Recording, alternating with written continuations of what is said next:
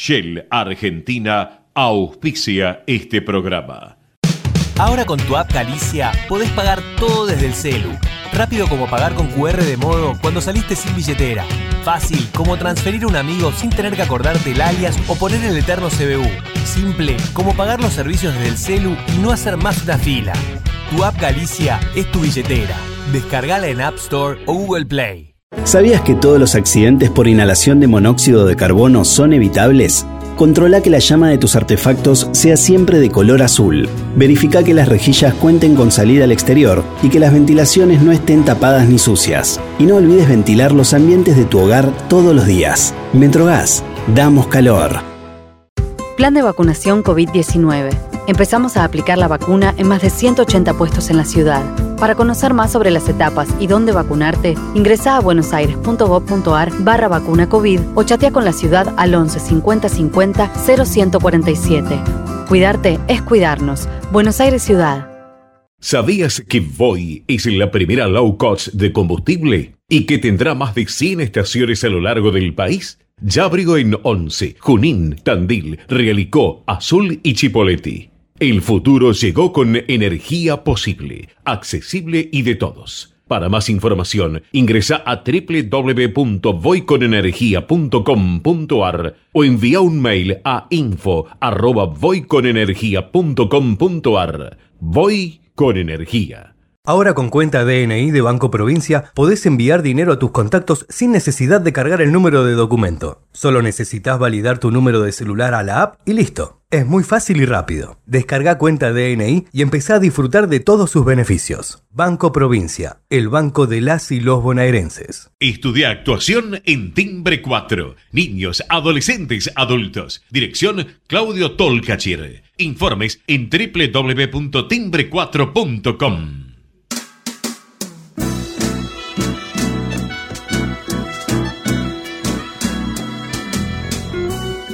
Entrevistas con los protagonistas de la política, la cultura, el espectáculo, la música y el deporte. Un diálogo abierto para pensar desde una óptica diferente. Voces y memoria, los martes de 20 a 21 con la conducción de Hernán Dobri. Gritos do seu sangue Buenas noches, bienvenidos a una nueva emisión de Voces y Memorias. Hoy nos acompaña un exfutbolista, exdirector técnico y preparador físico de polo. Comenzó a jugar en las inferiores del Club Atlético Esportivo de 25 de mayo y luego pasó a Temperley donde debutó en primera en 1984. Tras quedar libre fue contratado por el Club Atlético River Plate y luego al no ser tenido en cuenta por César Luis Minotti pasó a Boca Juniors. En 1989 se fue a México a jugar al Cruz Azul y un año más tarde retornó a la Argentina para sumarse a Estudiantes de La Plata. En 1994 fue fichado por Platense, donde jugó durante cinco años.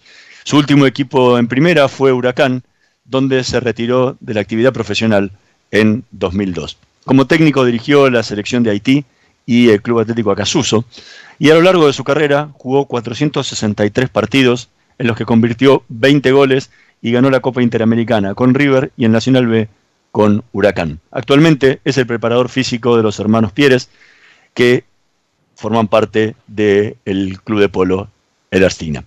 Hoy nos tomamos un café con Pablo Arbín. Probá Viaggio Expresso, el café 100% natural en cápsulas compatibles. Compra online en tiendaviaggio.com.ar. Con envío a todo el país o en su boutique ubicada en Salguero 2626 Palermo. Viaggio Expresso, el verdadero sabor del buen café. Muchísimas gracias por acompañarnos.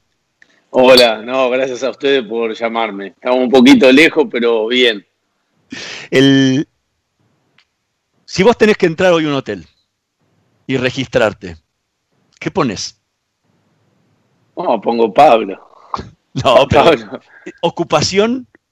Ah, no, en ocupación sí, puedo poner, pongo preparador físico. O no, no, sí, preparador físico pongo. Eh, tendría que poner exfutbolista, pero eh, ya ni me acuerdo lo que era el fútbol. Casi. en, muchas notas que te, que te leí, justamente hablas, o sea, hablas del fútbol como algo demasiado del pasado y de lo que por momentos no te quedan recuerdos. ¿Por qué? Digo, viviste, viviste muchos años y muy activos de tu vida en eso. No, no, la pasé muy bien y, te digo que estos últimos años, eh, viste, porque con el tema de los teléfonos y del WhatsApp y de todo, por suerte me he reencontrado con, con muchos compañeros que no tenía acceso. Tengo un grupo del 86 de River, tengo un grupo de Platense de, los cinco años que pasé ahí, y tenemos un grupo de Huracán, cuando ascendimos en, con el pelado Mone, que, es mi amigo, y, nada, y eso me revive bastante y estoy bastante en tema con todos los jugadores, pero es como que fue una etapa que ya pasé, yo ahora hace 15 años que estoy eh, trabajando en el polo, soy el preparador físico de los chicos, como dijiste vos, y el fútbol es, como que pasó. Yo no vivo, eh, o sea, no, no me acuerdo mucho de, me olvido bastante de las cosas, vivo más que todo el momento. Eh, y como todo deportista, me cuesta y tengo que tratar de, de, poner los pies un poquito en el, en el ahora, porque siempre estamos pensando en mañana. Vivimos acelerado. ¿Y qué, y qué recuerdos te quedan de, esos años? Porque fueron casi desde el 84 a 2002, 18 años de casi de, carrera. No, me quedan recuerdos imborrables. Cada vez que, me junto con alguno y nos ponemos a charlar y todo, eh, nada, es el sueño de, del 80% de los argentinos o de, o de, o de los hombres, ¿no? ¿A quién no le hubiera gustado ser jugador de fútbol? Eh, lo que me pasó un poquito a mí fue que, yo nunca había pensado de chico ser jugador de fútbol. Eh, yo iba a estudiar veterinaria como mi papá que era veterinario, rendí mal un examen, me fui a probar, al segundo partido debuté en primera, jugaba en 25 de mayo, pero un, un fútbol totalmente amateur.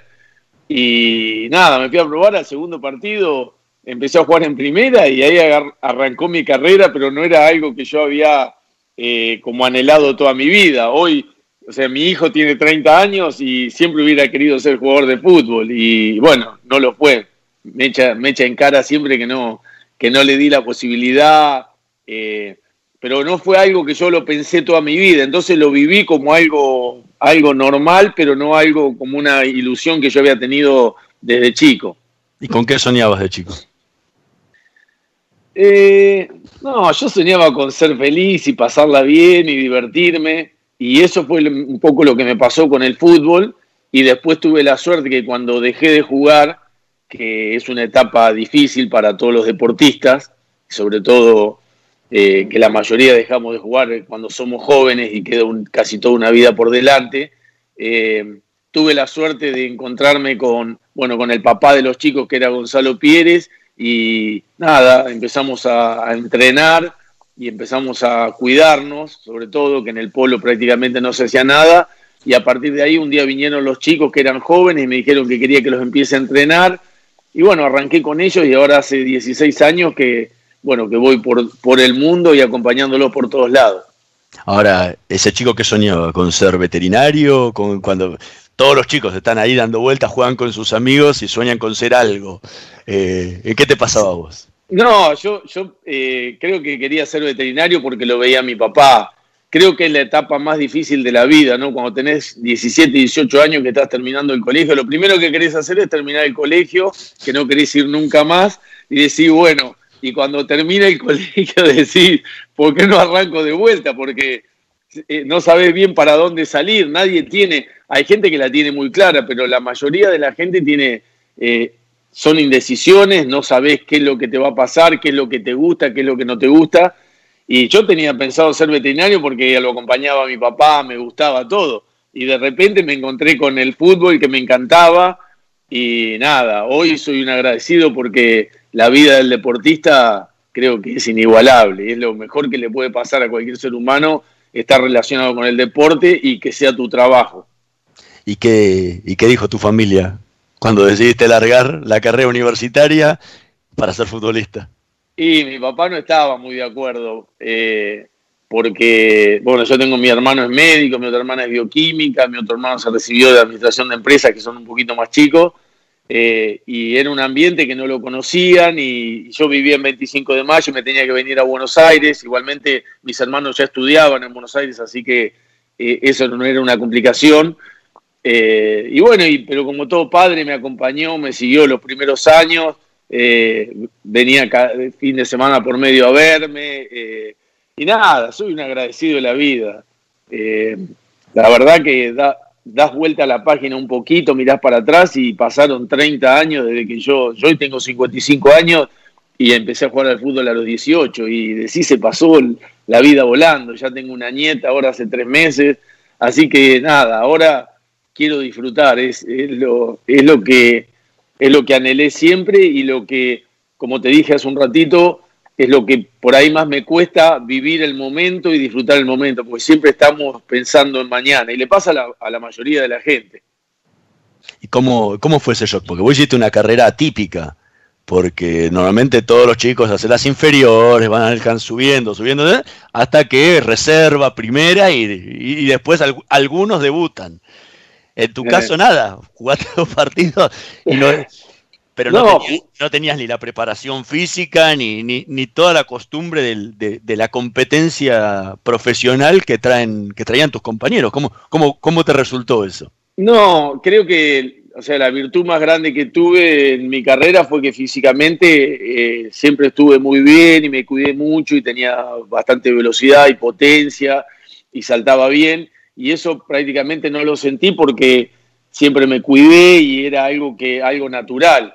Este, pero después también con el tiempo me di cuenta que era también un poquito la inconsciencia de que tenés 18 años y que estás jugando, no pensar. Después cuando ya son más grandes, después cuando estuve, eh, no sé, en Platense, en Huracán, ya que empieza a caer la responsabilidad sobre vos cuando el equipo anda bien, cuando el equipo anda mal, eh, sos el referente, sos el que tiene que acompañar a los más chicos. Eh, por eso la vida es sabia, ¿no? Me tocó a los 18 años que era inconsciente, fui a jugar como si estuviera jugando el 25 de mayo y nada, se me hizo todo muy fácil. La verdad no, eh, no puedo, no puedo, por ahí hay, chicos que han sufrido mucho más, como vos decís, inferiores, vivir en una pensión, estar lejos de su familia. Yo eh, tuve la suerte que tenía a mis hermanos, vivía en el mismo departamento en el Buenos Aires, me tomaba el tren, iba a Temperley, entrenaba, Así que fue medio como una, aventura. Eh, nada, tuve, tuve suerte, porque también hay que tener suerte. Llegué en el momento justo, en ese lugar lo habían vendido a ISA estudiantes y, tuve la oportunidad porque habían vendido. Hay mucha gente que está toda una vida entrenando en inferior, todo, llega a un club, no tiene la oportunidad y en dos años, con 23 años, si no jugaste en primera, 22 años, chao, chao fuiste y te tenés, tenés que agarrar para otro lado. Por eso eh, bueno, tenemos un amigo en común que, es Enrique, eh, que se dedica al coaching y sobre todo escribió los libros esos segundo tiempo, todo que es muy importante para los deportistas, para todos.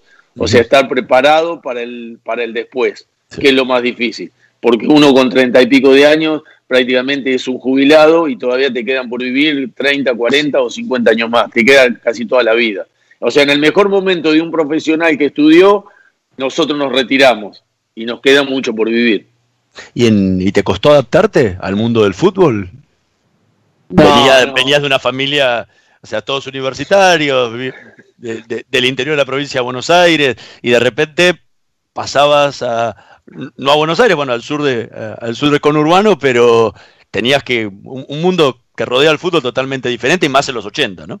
Sí, pero no me costó porque eh, yo me quería en 25 de mayo y la suerte que tenés en un pueblo que, eh, en el caso mío, que andaba todo el día en la calle. Entonces, cuando vos andabas bastante en la calle con tus amigos y con gente grande, compartís muchas cosas en los pueblos que por ahí en Buenos Aires no se da por, no sé, hoy por el tema de la inseguridad y todo. En, el pueblo es todo mucho más fácil. Te vas caminando al club, volvés, eh, sos amigo de, de chicos más grandes, vas.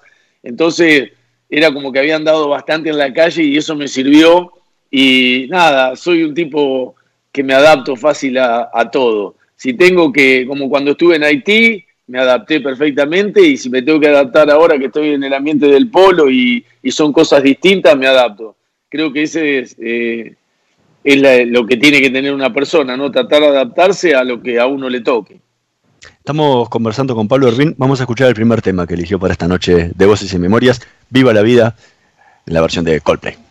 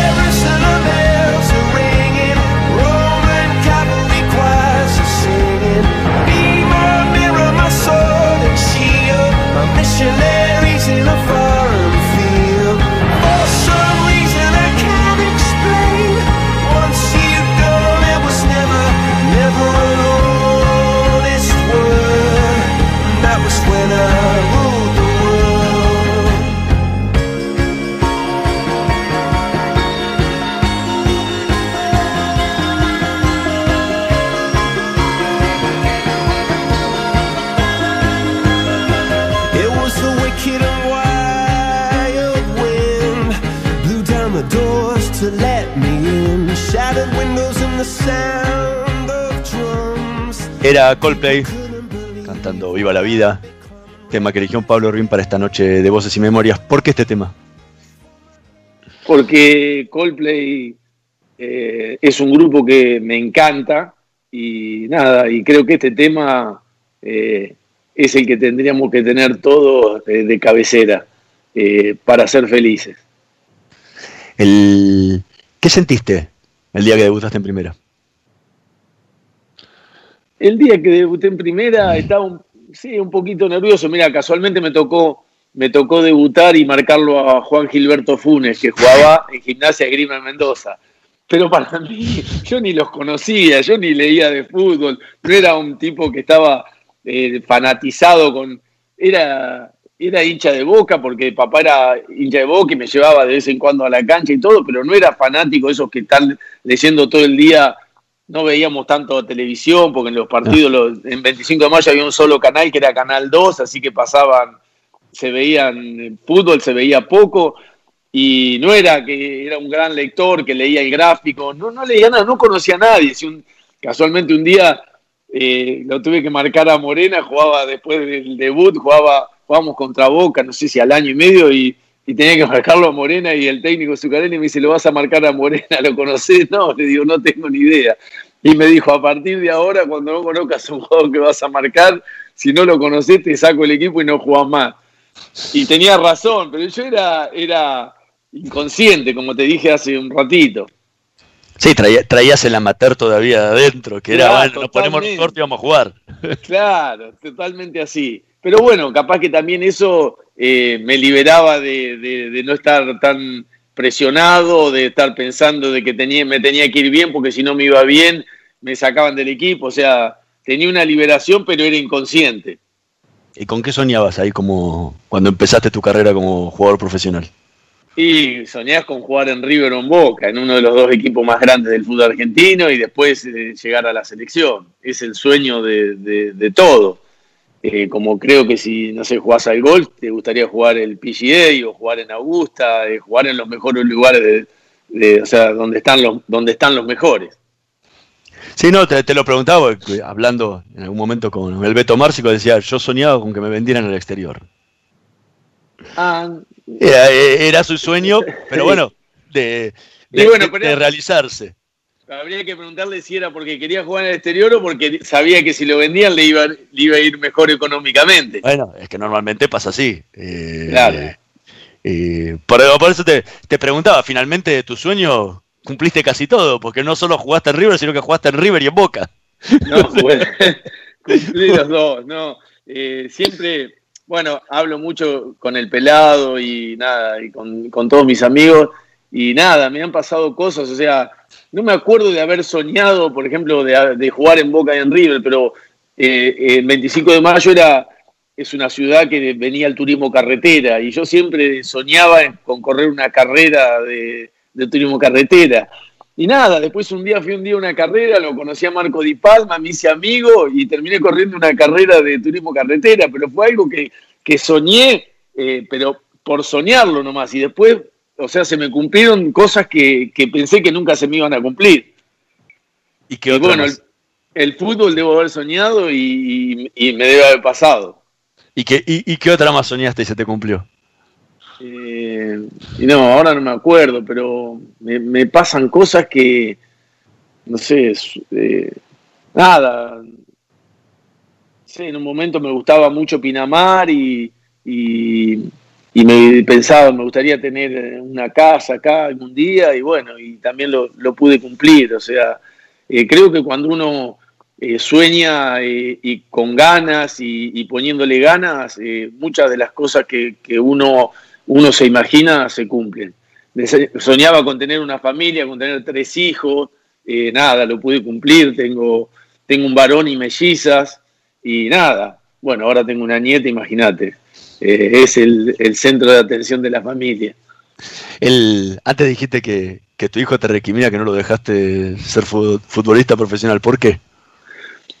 No, o sea, siempre lo incliné, yo quería que estudiara porque para mí el hecho de estudiar y de prepararte es como que tenés armas para pelear para toda la vida. Eh, entonces yo siempre traté de demorarlo un poquito porque él me decía, me quiero ir a probar, qué sé yo.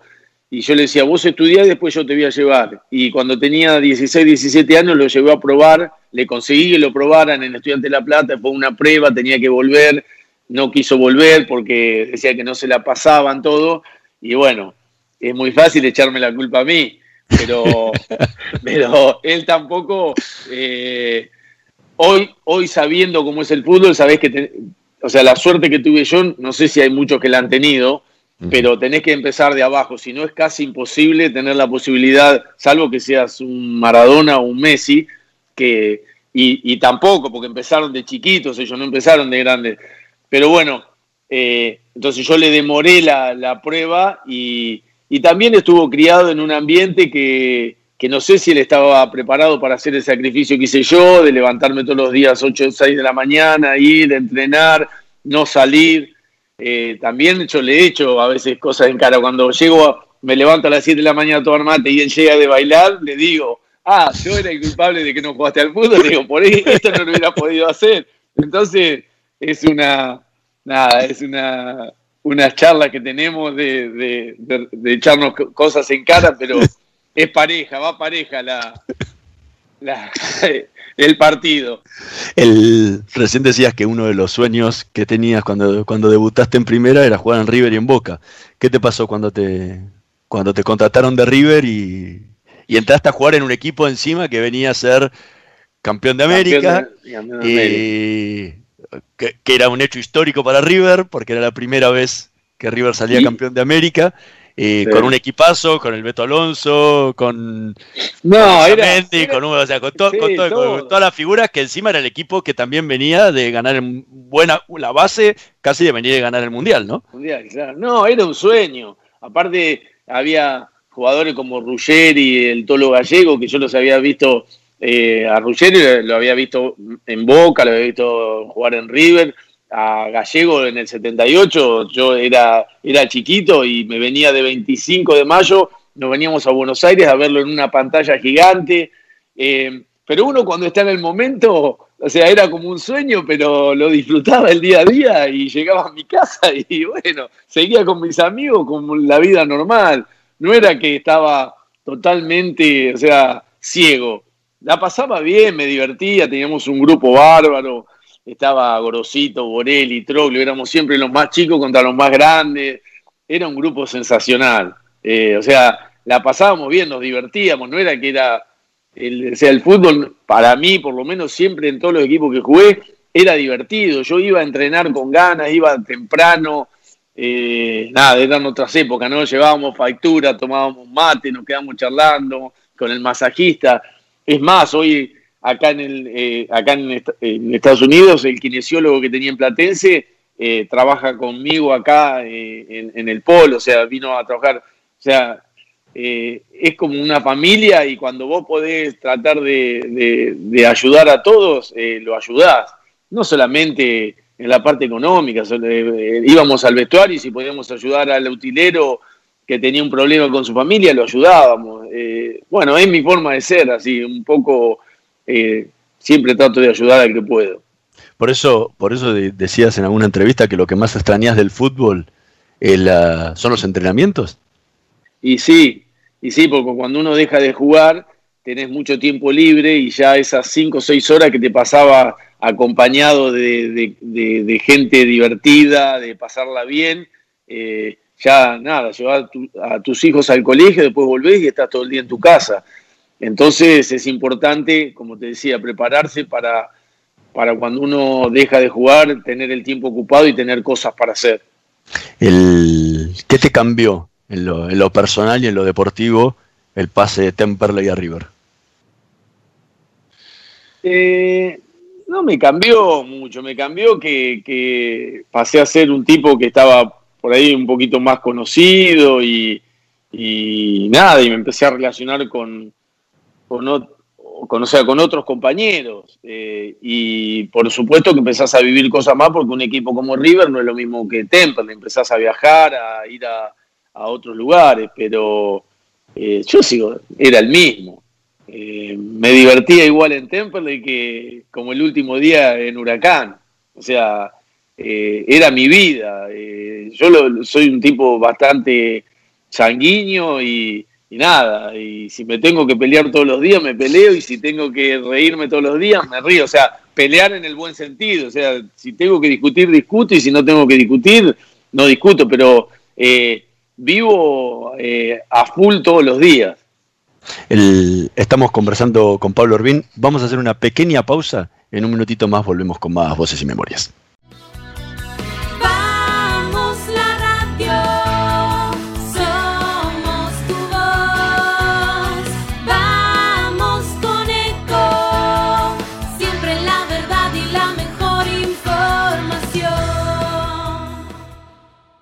No aplaudamos al mosquito, combatámoslo en serio. Para combatir el dengue, el zika y el chikungunya, evitemos que los mosquitos piquen y se reproduzcan. Usemos repelentes, coloquemos tules en la cuna de los bebés y demos vuelta a contenedores para que no se acumule el agua. Si tenés fiebre alta, dolor de cabeza y dolor muscular, no te automediques y acudí al médico. Encontrá más información en argentina.gov.ar. Argentina Unida, Ministerio de Salud, Argentina Presidencia. Podés vernos en vivo en ecomedios.com. Ecomedios.com. Contenidos audiovisuales. Conectate con nosotros. Línea directa 4 325 1220. Voces y memoria. Una hora con los protagonistas de la política, la cultura, el espectáculo, la música y el deporte para pensar desde una óptica diferente.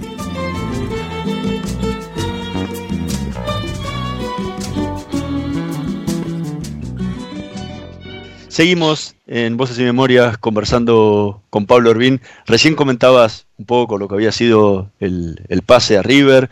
Después te tocó jugar en Boca, que también es, otro de los grandes del fútbol argentino. Y de ahí te tocó irte a México.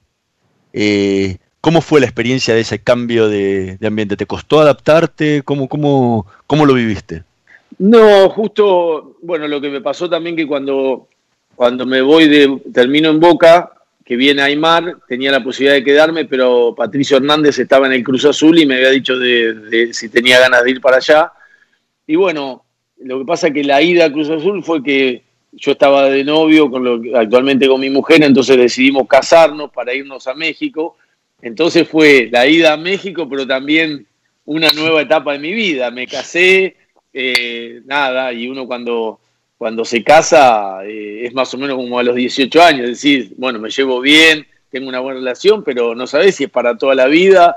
Y bueno, mi familia y mi papá y mi mamá siempre fueron medio, no sé si antiguos o, de, o conservadores, de que te tenés que casar, tenés que tener tu familia. Esa es la educación que recibí yo y seguramente es lo que le he transmitido a mis hijos. Eh, y bueno, me casé, me fui a México y también fue una experiencia espectacular. Lamentablemente dependíamos de los resultados. Cruz Azul es un equipo muy grande, terminamos de, no sé si mitad de tabla y al año, bueno, me, volví, me, o sea, no, no, tenía la posibilidad de renovar ahí y me volví, me llamó Zucarelli, que era el técnico que yo había tenido en Temple para volver a estudiantes y volví a estudiantes. Pero fue una, una etapa maravillosa. Lo que pasa es que hace tanto que ya ni me acuerdo, en el 90 fue.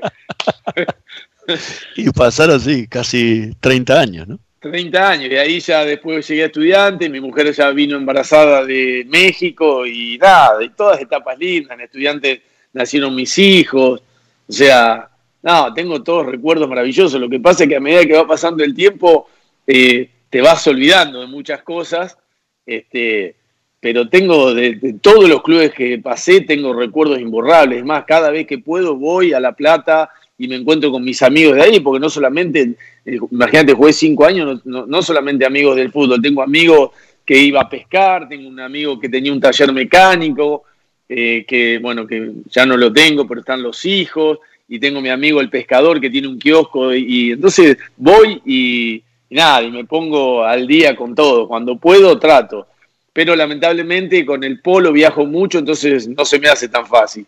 ¿Y por qué, por qué decís que los mejores recuerdos que tenés del fútbol son de Platense? Habiendo pasado tantas experiencias, te lo escuché decir en una entrevista, pasaste por tantos lugares con tantas experiencias, pero rescatás el, recuerdo de Platense. No, lo que pasa es que en Platense eh, viví una etapa que, en la cual tengo al loco de la Libera, al pelado Mono, que son dos, mis dos mejores amigos, y con ellos estuve ahí, con el loco tuve la suerte de estar en Temperley, en River y en Platense. Y después, la última etapa con el pelado mono, estuvimos, estuve en, Platense dos años, que ahí nos hicimos muy amigos, y después él es el que me recomienda para llevar al Huracán. Y estuve los últimos tres años en Huracán y, nos retiramos juntos. Entonces, capaz que porque fue la última etapa, pero también de estudiante soy amigo del Mago Capria, de Coco, o sea, tengo amigos por todos lados y tengo relación con todo, pero eh, en Platense yo ya era más grande, eh, en Huracán también éramos, y, uno cuando es más grande, eh, como te decía, disfruta mucho más que cuando recién empieza, porque disfrutás el día a día, el ir al entrenamiento, el la concentración en el vestuario, que cuando vos sos muy joven todo eso es como que te, te pasa de largo. El, recién en el primer bloque hablabas un poco de lo que fue el post ¿Cómo fue ese prepararse en 2002 para decir, ok, se terminó mi actividad profesional, ahora soy un futbolista? Sí, fue un poquito también porque eh, nunca me lesioné en toda mi nunca me lesioné en toda mi carrera, pero eh, tenía un dolor, un dolor, una tendinitis rotuliana que ya la rodilla eh, me dolía un poquito, entonces eso me aceleró un poquito. Pero uno cuando deja de jugar, o sea, yo ya no podía, eh, me dolía bastante la rodilla y ya tenía 37 años, estaba por cumplir 38 y ya tomé la decisión y fue medio, medio así, o sea, no, no puedo más, no es que tenía cuerda para seguir jugando, no, estaba limitado físicamente. No, y tomé la decisión y después estuve, creo que como cinco meses sin entrenar, sin correr nada y nada, y después ya arranqué y es el día de hoy de que dos o tres veces por semana salgo a correr o bicicleta o entreno. Y bueno, y más con esto del polo, que como entreno con los chicos todos los días, al principio los, los acompañaba, los primeros siete, ocho años. Ya ahora que tengo 16 años más, ya los mando más que los acompaño. ¿Y qué te pasó en ese momento cuando dejaste de jugar? No, te decía, extrañaba el día a día el, del fútbol, eh, extrañaba ir al vestuario, porque es más lo que vos vivís en la semana que los 90 minutos del partido. Entonces lo que más extrañás es el día a día. Eh, pero, como te dije, soy un tipo que vivo en el momento y nunca me quedé pensando en el recuerdo y hablando de esto. O sea, no, ya pasó. Y es más, es el día de hoy de que me invitan a jugar al fútbol y, y los admiro a los, a los exjugadores que son fanáticos del fútbol y van a jugar. Yo, la verdad, siento que no me puedo mover, por más que corra 8 o 9 kilómetros, siento que al fútbol no me puedo mover y, y no me divierto si voy a jugar. Entonces, nada, juego a otra cosa, al golf, que voy caminando y al tenis, hago otras cosas. Y el, pero enseguida empezaste el curso de técnico. Claro, o sea que la- la- las antes- ganas las ganas de seguir vinculado al fútbol estaban en ese momento. Sí, estaban, pero porque también uno, como decíamos, eh, no sabe bien qué es lo que le gusta y qué es lo que va a decidir. O sea, si hubiera tenido una profesión, me hubiera dedicado a mi profesión. Si hubiera sido veterinario, hubiera encarado para la veterinaria. Pero bueno, después de 18 años de fútbol, lo único que más o menos sabía era lo relacionado con el fútbol. Y el fútbol es medio ingrato, ¿no? Si cuando dejas de jugar no enganchás como técnico, ya después eh, prácticamente pasaste a ser un, un exjugador y te dicen que no tenés experiencia como técnico y casi prácticamente es imposible trabajar, como le pasa al 95% de los exjugadores de fútbol. ¿A qué te El pasó? jugador, Sí. el jugador que deja de jugar y engancha en el equipo que deja de jugar, arranca y ya ese no para más. Y el que dejó y estuvo un año sin dirigir, ya se le hace muy difícil volver a entrar en el ambiente. Eh, ahora, ¿qué te pasó por la cabeza cuando te dijeron, te vinieron a ofrecer ser técnico de Haití? No, y bueno, eso también fue, eso también fue porque estaba el preparador físico de eh, llama Claudio Frean, que yo lo había tenido en Platense, él estaba en Haití. Y se había ido el técnico, que no me acuerdo quién era, y me llamó y me dijo, ¿te gustaría venir a, a dirigir acá? Y bueno, más que todo, eh, fui por él. Y nada, una experiencia, más que experiencia como técnico, fue una experiencia de vida. ¿Y Tremenda. qué, qué- qué- qué recuerdos tenés de tu paso? Si bien fue, eh, Fue po- tres fueron meses, tres meses, eh, Tres ¿qué, meses. qué- qué te qué recuerdos tenés de, de ese paso? Porque, como decís, es un país con una pobreza extrema eh, que no solo tiene que ver con el fútbol, ¿no? Lo, lo que vivís ahí.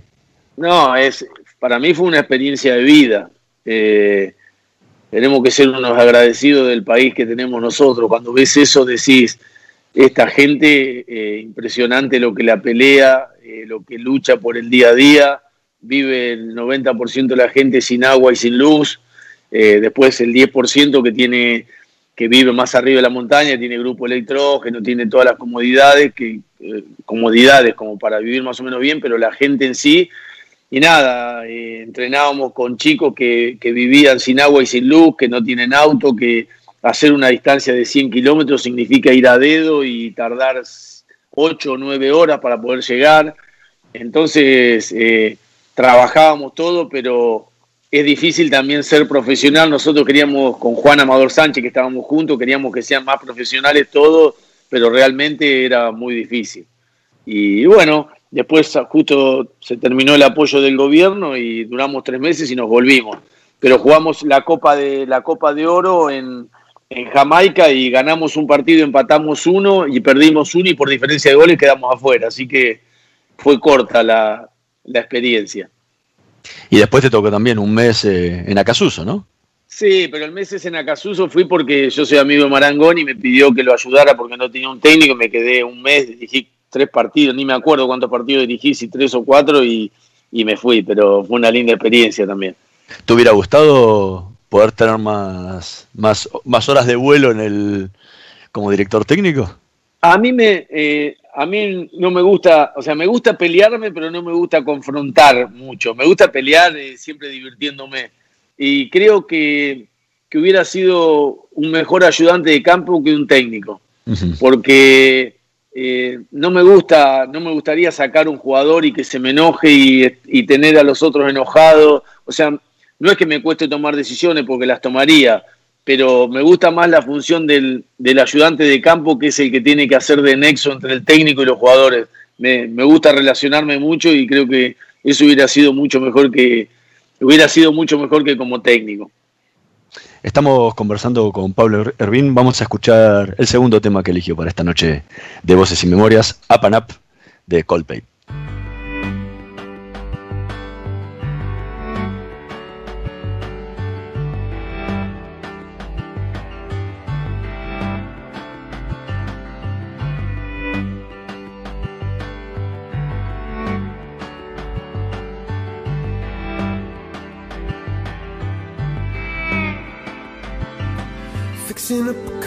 Driving it again. Searching for the water, hoping for the rain. Up and up, up and up. Down upon the canvas, working in a meal. Waiting for a chance to pick an Irish field. Up and up, up and up. See a bird form a diamond in a rough. See a bird soaring high, but the flood is in your blood.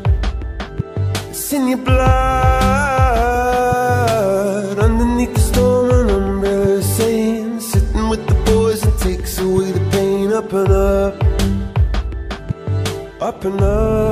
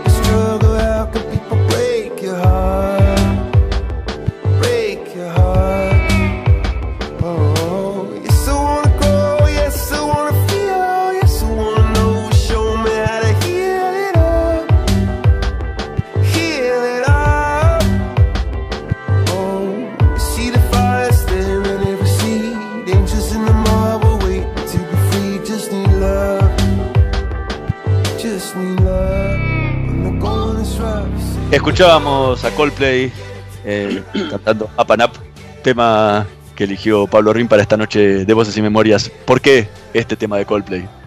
No, porque me gustó, porque me gusta este grupo y, me gustan todas las canciones. Y bueno, como te decía que tengo la posibilidad de viajar mucho, ya en Inglaterra lo fui a ver tres veces en los estadios de ahí y, es impresionante. Me gusta el que canta porque parece un tipo muy humano. Eh, nada, le he visto hacer cosas en un recital, por ejemplo, había un flaquito en un recital que tenía un cartel así que le decía que sabía tocar el piano y lo hizo subir del, del público, lo hizo subir, le, puso a tocar el piano diciendo, este debe ser malísimo, lo hizo tocar do- dos un poquito y se dio cuenta que era buenísimo y cantó la canción tocando con, o sea, esas cosas me vuelven loca, o sea, que, que los tipos que pueden, le cumplan el sueño a la gente, eh, a la gente común, o sea, me vuelve loco. Y nada, me parece un tipo, o sea, debe ser un tipo, no lo conozco, pero debe ser un tipo excepcional. Va, estoy hablando mal. Lo conozco, tengo, sé que es un gran tipo porque hay un chico que juega al polo que es Nacho Figueras, que, que era el, representante de la marca Rap Loran, que lo conoce, es muy amigo y dice que es una persona increíble. Así que mejor todavía. El de, de dejar de jugar al fútbol y, y haber tenido una experiencia como técnico, pasaste al mundo del polo.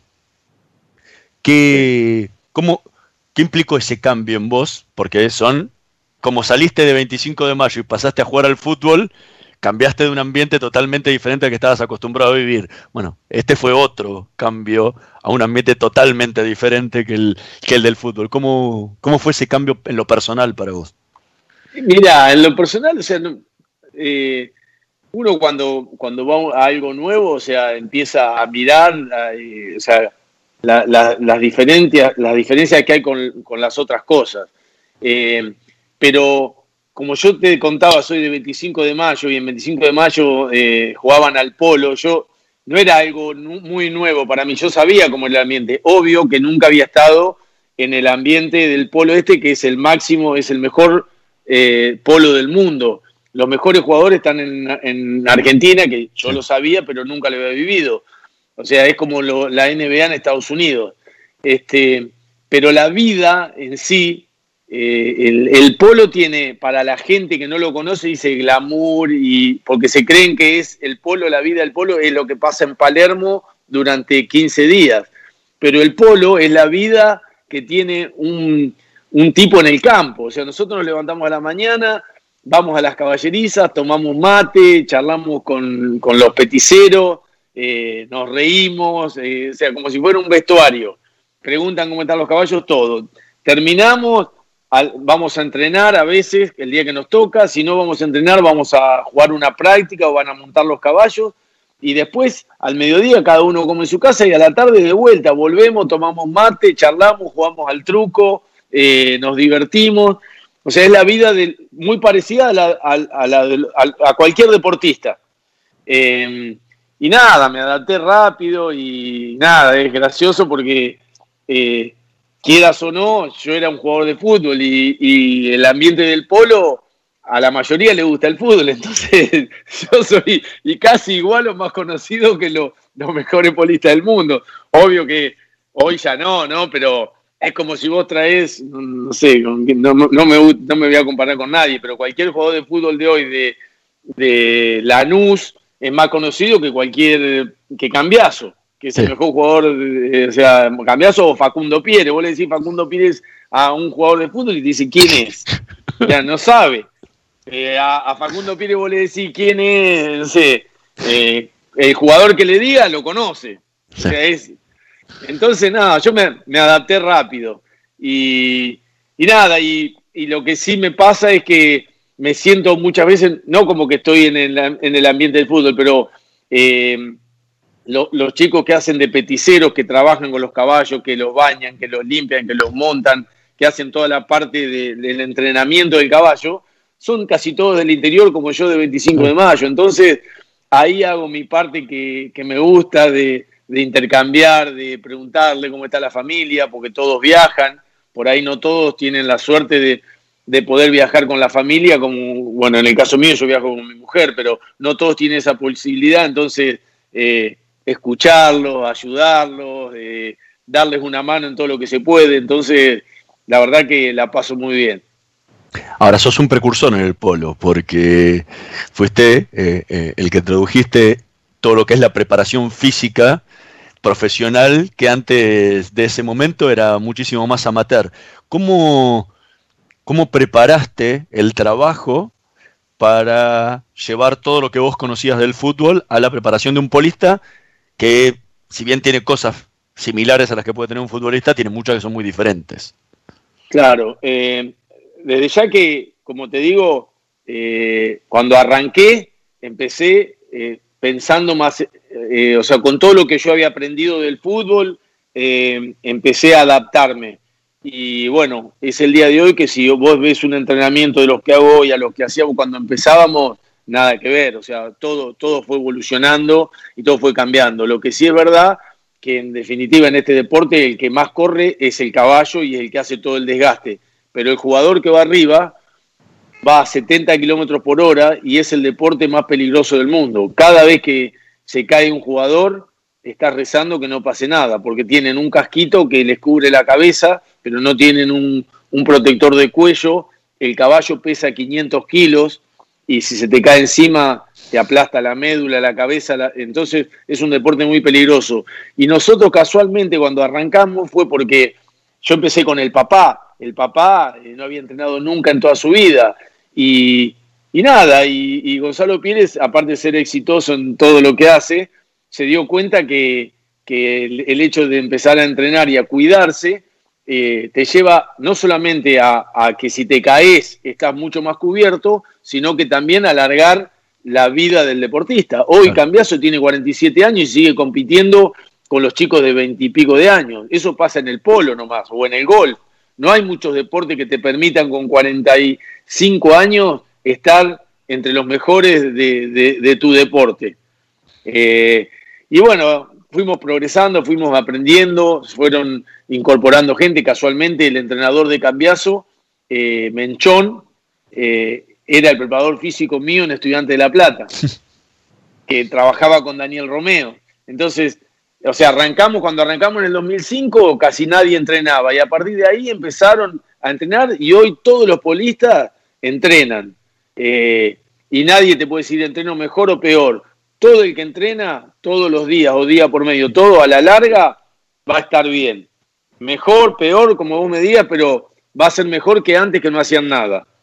Lo que sí también, eh, eh, el, tema del polo, de antes, bueno, es un, deporte que en Argentina se juegan los tres, los, o sea, los tres torneos más importantes que se juegan en Argentina, que es sin handicap, y después acá en Europa y, acá en, Estados Unidos se pone un límite de handicap para que puedan competir con los patrones, que los patrones son los que realmente eh, bancan a, los jugadores para que puedan desarrollarse. ¿Y qué hiciste para, para capacitarte, para, para entender las diferencias que te llevaron a cambiar desde esos primeros entrenamientos que hacías a los que haces hoy, que eh, dirigís en la preparación física, si, si bien son de los hermanos Pieres, es de los equipos más importantes de la Argentina, finalista del último abierto de polo. Sí, no, eh, por supuesto que leer, leer, hablar con, con preparadores físicos que tienen mucha experiencia, ir tratando de adquirir información y nada, y vamos, vamos probando eh, y, y en cuanto a resultados, ¿no?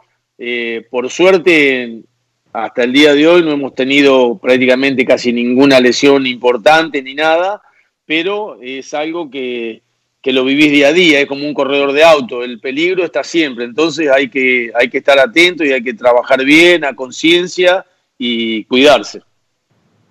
¿Y cómo sos como polista? No, como polita soy malísimo. No, cuando era chico andaba, cuando era chico andaba a caballo todo, pero y ellos, y ellos cuando se quieren divertir me suben a un caballo, eh, porque, nada, porque soy competitivo, me gusta jugar al truco, a todo lo que quiero jugar. Antes quería ganar, ya ahora con 55 ya se me están yendo un poquito las ganas de ganar, porque no gano nunca, casi siempre pierdo. Y nada, eh, el tema de que del polo acá, eh, eh, cuando por ahí falta alguno, me, me suben arriba un caballo y se divierten. Imagínate lo que puedo hacer arriba un caballo. Un peligro. Antes hablaba de los sueños cumplidos. ¿Qué te- ¿Cuáles son los que te quedan, los que te quedan por cumplir ahora?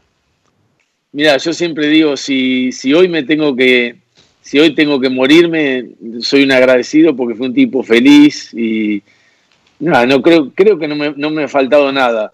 Lo que sí hoy, hoy tengo más ganas de, de seguir viviendo por, para ver a mi nieta, para verla crecer y para, para disfrutarla. ¿Y qué metas te quedan en el polo?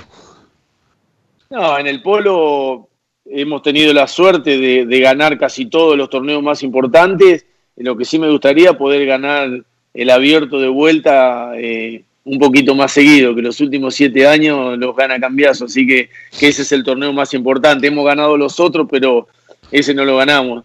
Y más que por mí, por, por los chicos, ¿no? Porque, porque ellos son los deportistas y sé lo que sufren cuando, cuando se nos escapa ese torneo.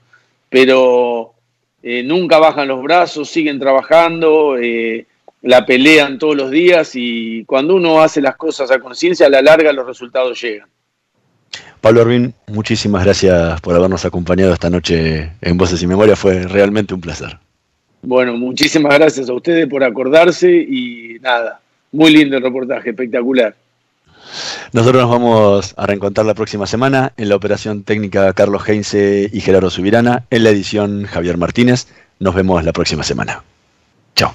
Shell Argentina auspició este programa. Probá Viaggio Expresso, el café 100% natural en cápsulas compatibles. Comprá online en tiendaviaggio.com.ar. Con envío a todo el país o en su boutique ubicada en Salguero 2626 Palermo. Viaggio Expresso, el verdadero sabor del buen café. Ahora con tu app Galicia podés pagar todo desde el celu. Rápido como pagar con QR de modo cuando saliste sin billetera. Fácil como transferir a un amigo sin tener que acordarte el alias o poner el eterno CBU. Simple como pagar los servicios desde el celu y no hacer más una fila. Tu app Galicia es tu billetera. Descargala en App Store o Google Play. ¿Sabías que todos los accidentes por inhalación de monóxido de carbono son evitables? Controla que la llama de tus artefactos sea siempre de color azul. Verifica que las rejillas cuenten con salida al exterior y que las ventilaciones no estén tapadas ni sucias. Y no olvides ventilar los ambientes de tu hogar todos los días. Metrogas, Damos calor. Plan de vacunación COVID-19.